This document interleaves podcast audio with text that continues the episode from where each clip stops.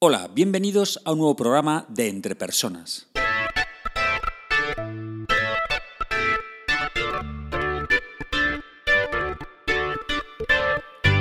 Un podcast donde hablamos sobre todo lo relacionado con el desarrollo de las habilidades y competencias en las organizaciones. Mi nombre es Raúl García y podéis encontrarme en la web www.entrepersonas.com. Hoy es día 28 de abril de 2017 y este es el programa número 67 de Entre Personas. En este programa voy a explicar lo que para mí significa la diversidad en la empresa. Expondré los dos objetivos que para mí persigue la diversidad y de qué manera se pueden combinar para realmente cumplir con esos objetivos. Y no tratar simplemente de llegar en la empresa a una representación igualitaria de ciertas características humanas. Vamos allá.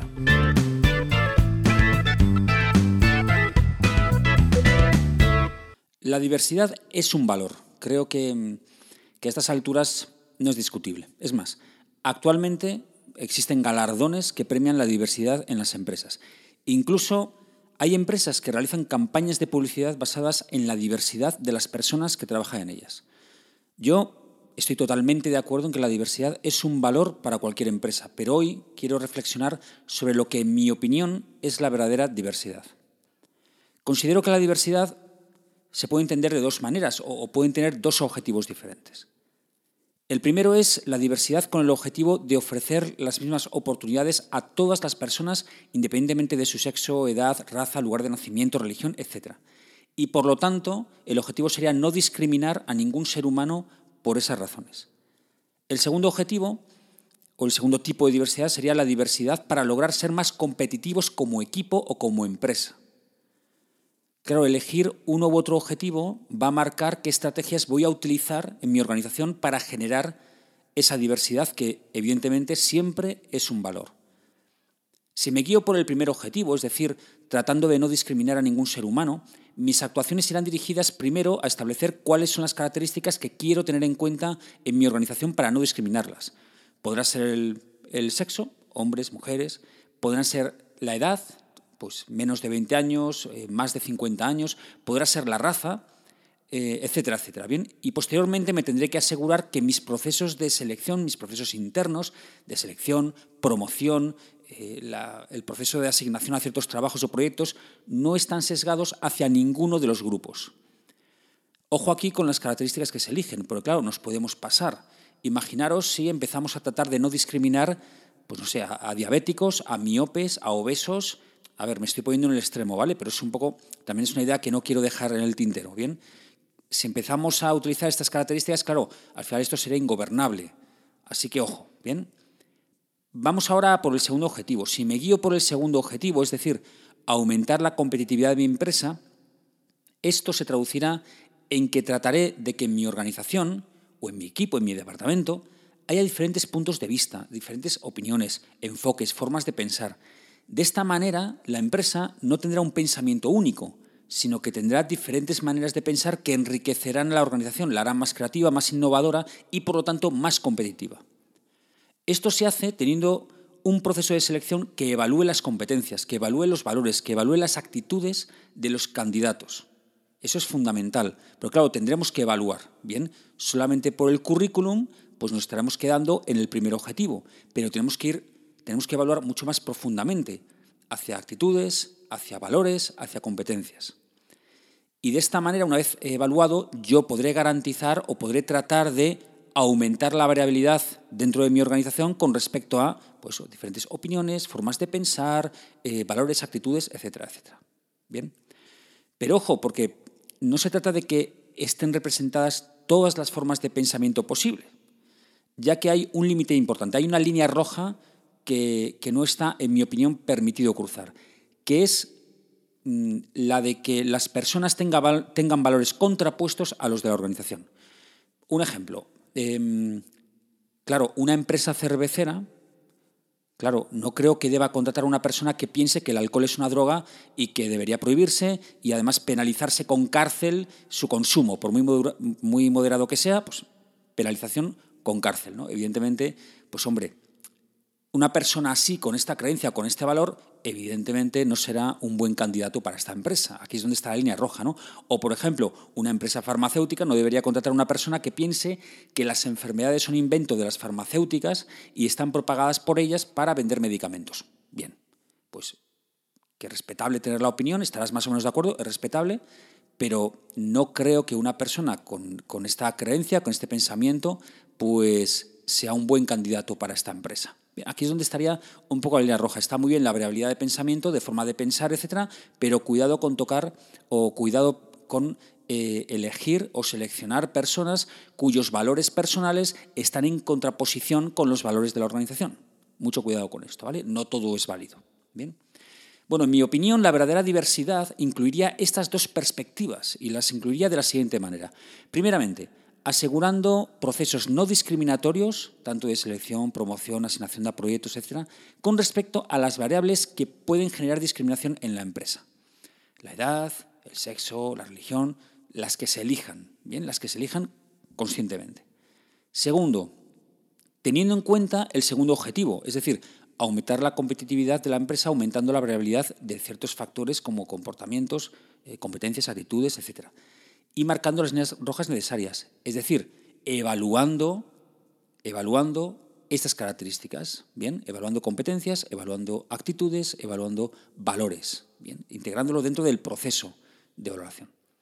Y por último, elegir a la persona que mejor cumpla con las características marcadas, bien, en, este segundo punto, ¿no? Pues con las competencias necesarias, con esa variabilidad que hemos hablado, eh, pero también incluso bueno, pues con la titulación, con, lo que sea requerido para el puesto determinado. Bien. Y en el caso de que haya varios candidatos en igualdad, entonces elegir a aquella persona cuyas características sean las menos representadas en la organización. Es decir, las del primero, teniendo en cuenta el primer objetivo. Bien, yo qué es lo que no quiero eh, discriminar. Bueno, pues entonces yo elegiría en igualdad de, de situación, ¿no? Pues elegiría a aquella persona que menos representada estuviera en mi organización. Que son hombres los que menos hay trabajando, pues elegiría un hombre. Si hay un hombre y una mujer, por ejemplo, que si es una mujer, que hay pocas mujeres, pues elegiría una mujer. Bien. Si yo tengo una empresa de limpieza en la cual normalmente, habitualmente, eh, suele haber más mujeres, bueno, pues entonces lo que haré será decantarme por el candidato en igualdad de eh, condiciones, es decir, hay que dar igualdad de oportunidades pues por, por, el candidato hombre en vez de por el candidato mujer, porque hay más mujeres, ¿no? Eh, para tratar de llegar a, esa igualdad, ¿no? que estén representados de forma más o menos igualitaria. Pero ojo, porque la diversidad no es lo mismo que la igualdad. O, que todas las posibles características estén representadas en mi organización. No se trata de eso. Digo esto porque cuando leo casos prácticos de empresas sobre diversidad, siempre aparecen los porcentajes que tiene cada uno de los grupos en la plantilla lo típico es ver el porcentaje de hombres y mujeres en ciertos puestos o en cierto nivel de la organización. Y en mi opinión, eso no garantiza que exista diversidad. Eso demuestra que en esa empresa se trata de igualar el número de hombres con el de mujeres o el de mujeres con el de hombres y nada más. Eso es, es la conclusión que se puede sacar de ese dato, nada más. Para ver si existe diversidad habría que revisar los procesos de reclutamiento, promoción, contratación, etc.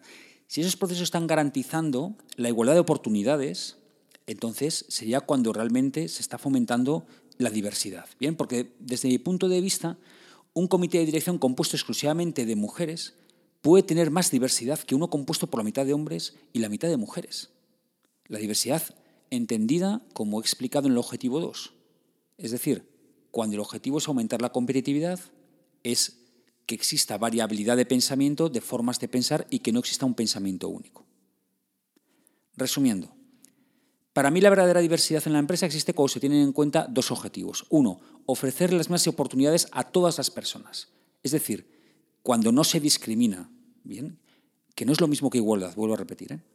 Y segundo, el segundo objetivo es aumentar la variabilidad de pensamiento, que no está ese pensamiento único. Bien, esto pasa, cumplir con estos dos objetivos pasa por tener procesos que garanticen la igualdad de oportunidades y por medir las competencias, actitudes y valores de las personas y eso introducirlo dentro de la toma de decisiones.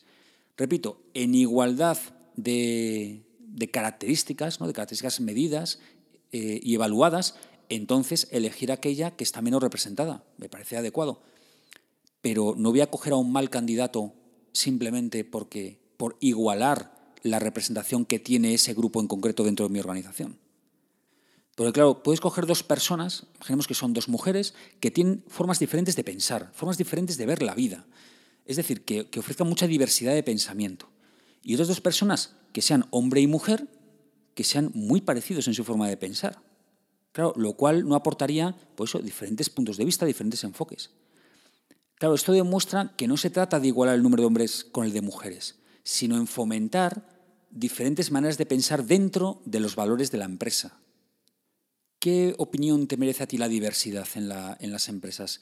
¿Cómo ves tú la diversidad? ¿Cómo la entiendes la diversidad? ¿Estás de acuerdo con estos dos puntos, con estos dos objetivos que yo, he planteado, con estas dos formas de ver la diversidad y de esta manera de, de ver que pueden ir perfectamente conjuntados y de la mano?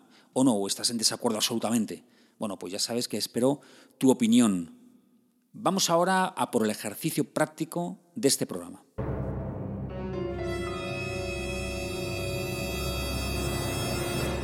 Te animo a que reflexiones sobre la diversidad de pensamiento que tú aportas a tu empresa. Y por lo tanto que te hagas la siguiente pregunta. ¿Cuántas veces en la última semana has disentido de, la manera, de manera constructiva, evidentemente, has, has disentido con la opinión generalizada en tu equipo de trabajo? Otra pregunta que te planteo. ¿Asientes a lo que dice tu jefe sin tener en cuenta tu propia opinión? ¿Tratas de fomentar tu creatividad y tu pensamiento lateral? ¿Crees que podrías aportar más diversidad? ¿Más opiniones diferentes? Bueno, pues hazte estas preguntas y te animo evidentemente a que aportes más diversidad a tu empresa. Para terminar, te recuerdo la pregunta del mes de abril, que es la siguiente. Ya sabes que estamos en el mes de abril, el mes del, día, del Día Mundial del Libro, que fue el 23 de abril. Bueno, pues te animo a que nos recomiendes una lectura, un libro, un libro sobre desarrollo de competencias, desarrollo de habilidades que te haya gustado, que te haya encantado, que hayas puesto en práctica, que te haya ayudado a desarrollar competencias y habilidades que tienes escondidas dentro de ti y gracias a esa lectura pues has podido eh, entrenarlas, has podido generarlas, has podido mejorarlas, has podido desarrollarlas, bien, y ponerlas en práctica en tu puesto de trabajo. ¿Vale? ¿Qué libro de desarrollo nos aconsejarías leer este año a todos los que escuchamos este programa? Ya sabes que puedes enviarme tu opinión sobre este programa, puedes enviarme la respuesta a la pregunta del mes al email raúl.garcía.entrepersonas.com o también puedes dejarla en la web www.entrepersonas.com barra blog donde además encontrarás todos los programas de este podcast. Espero sinceramente que este programa te haya sido de ayuda y no olvides que las empresas son las personas que trabajan en ellas y que eres el máximo responsable de tu desarrollo personal y profesional. Saludos.